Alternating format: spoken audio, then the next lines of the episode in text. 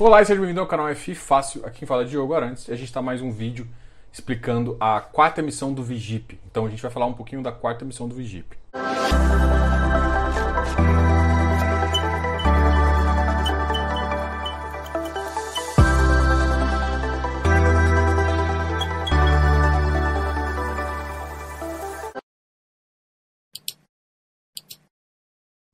Bom, lembrando que sempre que a gente é um consultor financeiro CVM, então aqui eu não faço uma recomendação analisando o ativo com base nos relatórios gerenciais e com base também no fato relevante que levou a essa quarta oferta, tá ok? Aqui. Então tudo aqui é uma opinião com base exclusivamente no ativo e sem dar call de compra ou call de venda, tá ok? Então isso é muito importante entender. Bom, então vamos falar do Vigip. O Vigip foi um fundo que teve o início da oferta pré-pandemia, da primeira oferta. Então, é a, qual que é o histórico dele? Histórico ele não tinha, mas é Valora. A Valora já, já é bem conhecida no mercado de crédito. A Valora já tinha o Vigir, que era um ativo bem interessante. O Vigir ele veio com uma história uh, de CRI voltado ao CDI. Como um pouco parecido com o que, o, que a Kinea fazia, só que com uma visão de crédito com pegando as operações que o Kinea com, com yields melhores. Então você tinha o, o KNCR e você tinha o Vigir ali, que seria um KNCR com uma taxa maior. Isso chamou a atenção de muita gente e, e por estratégias dele mesmo de definir que o, o Vigir, né, o, uh, o VGIR, seria uma estratégia de CDI, então fez sentido também eles lançarem um outro ativo com uma estratégia de IPCA. Então, quando o fundo nasceu, ele, ele nasceu com essa, com essa visão de, de aproveitar o mercado, o mercado de inflação, que é o mercado que realmente vale. A gente pode falar aí de PCA e GPM. Beleza, então o que aconteceu? Uh, então, o histórico veio um pouco do histórico da, da gestora.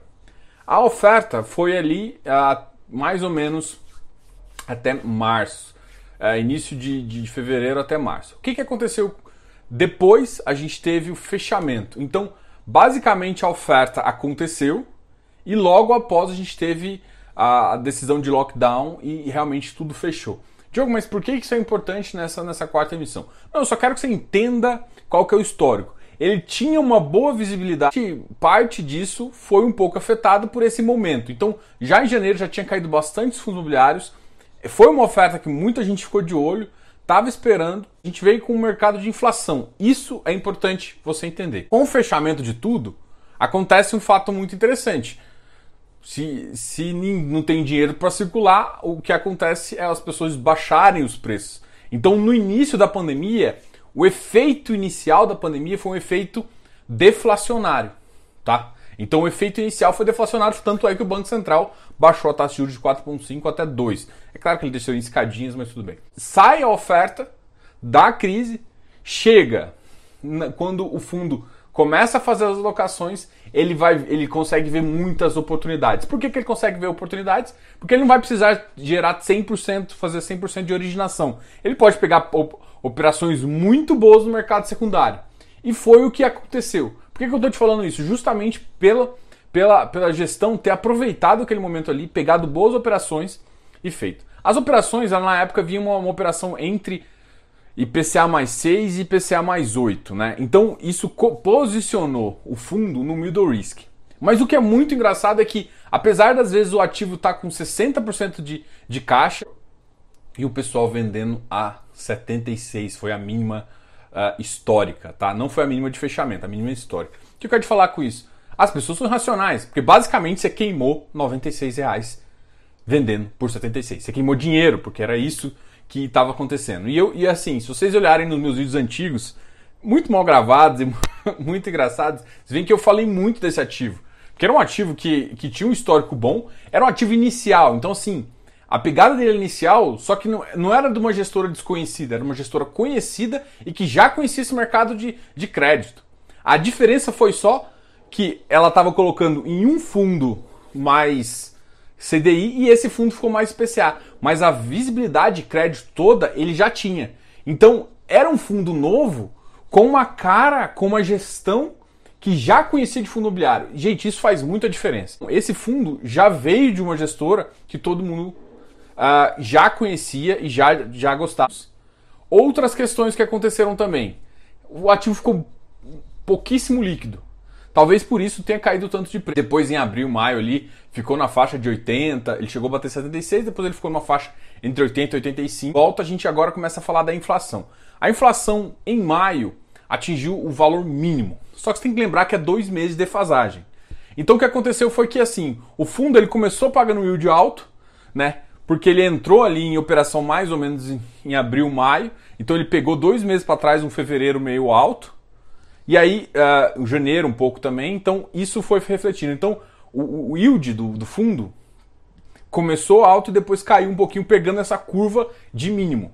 Isso fez, é claro, com que é, a aceleração desse ativo não fosse tão rápida, né? Então você não começou esse ativo, putz, pagando um valor. Mas se você for olhar ao longo de todo o histórico, pensando que o IPCA chegou a bater 1,8% acumulado, o ativo pagou no, no mínimo 0,67%. Então mostra realmente a resiliência. E a partir de, do, dos, dos 3, 4 últimos meses, onde a gente está com o IPCA acima de 4,52%, chegando ao último agora de 5,20, que ainda não foi refletido em nenhuma cota, a gente tem valores aí de acima de um real, o que traz realmente um interesse muito grande das pessoas. A inflação caiu, fez com que a cota diminuísse, então por isso que o ativo demorou a também pegar um pouco de valor, mas assim que a inflação voltou a subir, o ativo começou a pegar preço, começou a pegar, veio uma segunda oferta uma oferta interessante aí. A gente conversou com eles depois dessa segunda oferta.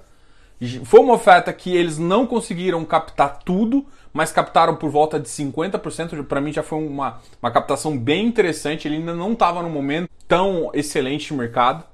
E agora, em dezembro, eles tinham feito uma terceira captação. Essa captação já foi muito mais madura, o ativo já estava num preço mais interessante e gerou uma aderência maior. Tinha rodado bastante o ativo e ele começou a entrar em algumas carteiras e isso fez com que o ativo realmente deslanchasse. E agora ele está com ágio. Basicamente, esse, esse foi o histórico. Foi uma missão complicada na, na, na, de IPO. Teve uma segunda missão também não muito fácil, justamente por conta da inflação, da barriguinha da inflação menor que teve ali em 2020. Isso fez com que é, refletisse, apesar de junho e julho ter começado a esticar o crédito, mas isso só vai refletir um pouco mais na frente. Mesmo assim, eles fizeram uma segunda missão que foi boa também, dadas as circunstâncias, e tiveram uma terceira missão que foi a melhor. Então agora a expectativa está cada vez melhor, principalmente porque depois da terceira emissão o ativo ganhou preço. Eu só estou querendo te falar que, historicamente, para você fazer uma boa emissão, é, é, não é obrigado, mas normalmente quando o preço te ajuda, ele fica mais, fica mais fácil de fazer a captação. Tá? Então o bom histórico alinhado a isso justifica muito dessa, desse frenesi que está com esse ativo e um ativo que realmente, assim, se você for olhar o histórico, agora a gente tem mais ou menos um ano, a gente tem na verdade 11 meses de histórico, a gente sabe mais ou menos que ele, ele tem pago uh, eh, IPCA mais 7,7. Tá? Então isso é um valor, é, assim, na nossa classificação ele está como middle risk, né? De classifica, só para vocês entenderem mais ou menos. Entre 6 e 8 uh, é alguma coisa que a gente chama ali do middle risk crédito. Uma vantagem muito interessante do, do Vigip em relação a outros do mesmo mercado tem uma duration muito grande. Importante, porque significa que ele consegue manter essas operações. Se ele não crescer, ele consegue manter essas operações por muito tempo. Esse ativo ele consegue manter altas taxas com duration maior. Isso normalmente faz com que você tenha uma certa estabilidade uh, de rendimento e também porque você não tem que ficar trocando tanto, tanto. Qual que é o problema de ficar trocando tanto? Não existe problema de fato, mas o mercado piorou as taxas, você pode pegar momentos ruins de taxa e sim acabar refletindo um pouquinho no seu yield. Então é essa a visão que eu quero que vocês tenham. Como eu tinha comentado, ele começou ali mais ou menos dia 23 de março e foi justamente quando começou o Covid. A segunda emissão já foi em julho. A terceira emissão começou em novembro, mas terminou em dezembro. E agora a gente vai para a emissão. O fundo iniciou com 71 milhões.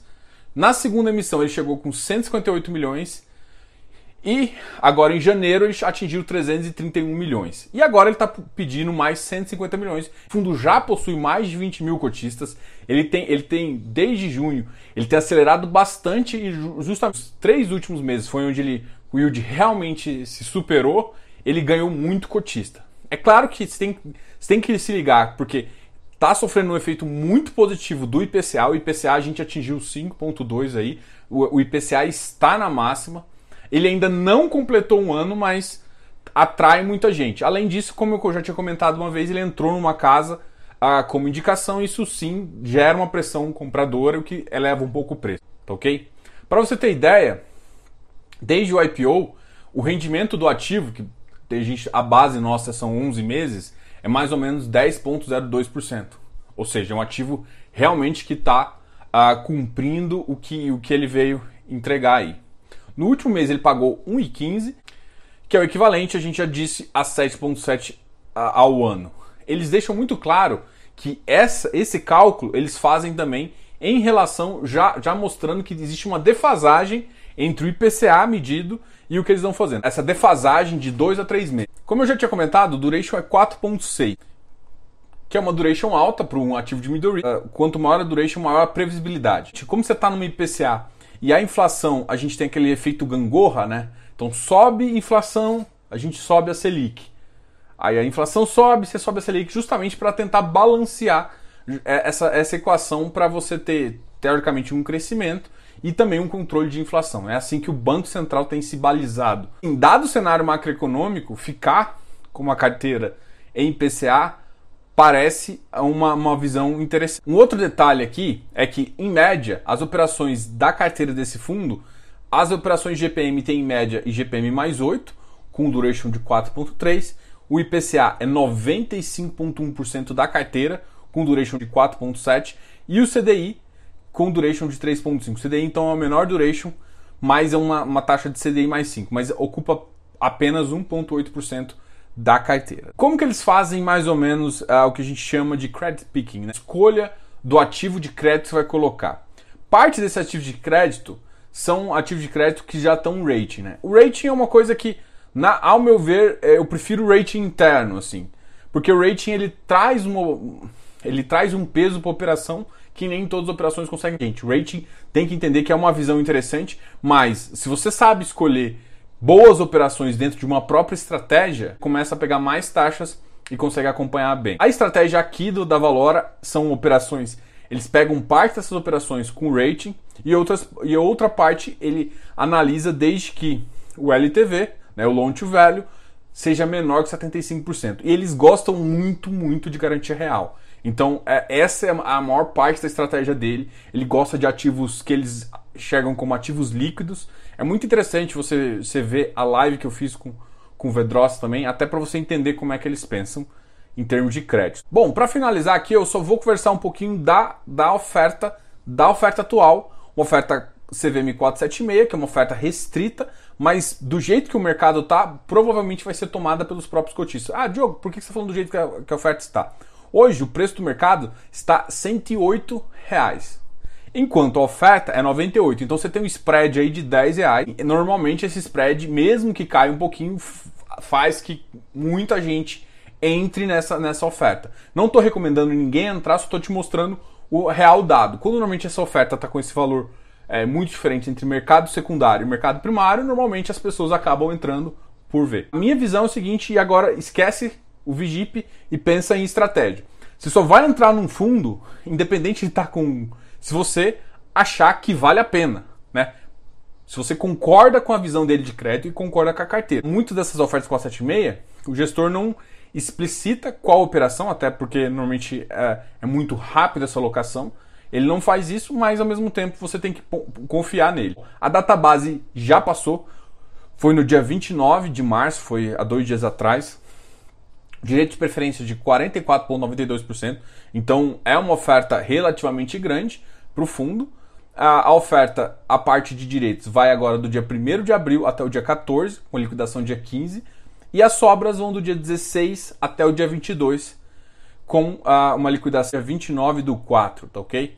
Então o valor da emissão, como eu já disse, é 98,96 com uma taxa de distribuição de 3,40. Bom, pessoal, a gente falou aqui da oferta do, do Vigip, a gente mostrou um pouquinho do cenário macroeconômico, do, de como que eles pensam a, a visão de crédito, como que eles se comportaram durante a crise, como que, assim, é um, é um ativo que tem praticamente vai fazer um ano e está na quarta emissão. E a, qual que foi, talvez, por que, que eles não conseguiram captar mais numa janela, justamente por esse cenário macroeconômico de IPCA, que olhando para frente agora pode ser bem interessante porque teoricamente a inflação ainda tem subido tanto no relatório Fox quanto na, no, no, no IPCA de agora, tá ok? Então isso é interessante você entender.